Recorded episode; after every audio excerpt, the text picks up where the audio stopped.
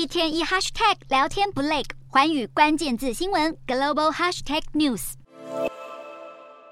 中国青年的失业率居高不下，十六到二十四岁的城镇青年失业率高达将近两成。因此，日前广东推出下乡计划，动员三十万青年下乡振兴乡村，被称为新版的上山下乡。在毛泽东的时代就曾经推动过上山下乡，把成千上万的知识青年送去支援农村和边疆。中国的理论是为了要缩小三大差别，指的是工农差别、城乡差别以及脑力劳动和体力劳动差别，把思想活跃的知识青年送到乡下。还可以借此巩固政权。外界批评新版的上山下乡只是一个面子工程，重演当年毛泽东的上山下乡，实际上是在掩盖经济衰退、失业问题严重的事实。因为中国失业率称作城镇调查失业率，把青年转移到农村就不算在城市失业人口的调查统计里面。乍看之下，失业问题就改善了。除了送青年到乡下，中国对人民的监管还管到吃饭的餐桌上。中国国家发展改革委员会公布一项新的公告，为了减少宴会餐。餐饮的浪费，针对一桌一千五百元人民币（约新台币六千六百四十五元）以上的宴会套餐，重点监管。这份公告总共有八个大项目，包括严格明确标价、减少宴会餐饮浪费、完善用餐评价体系等等。虽然这个监管计划目前还在征求意见阶段，但中国网友调侃称，以后吃饭就自己一个人一桌，看他怎么查。第三个官方新发布的政策通知是，全国要学习官方新出版的《习近平著作选读》第一二二卷，而且称这是党和国家政治生活中的一件大事，要求各高等学校把著作当成师生理论学习的教材，推动习近平思想进教材、进课堂、进头脑。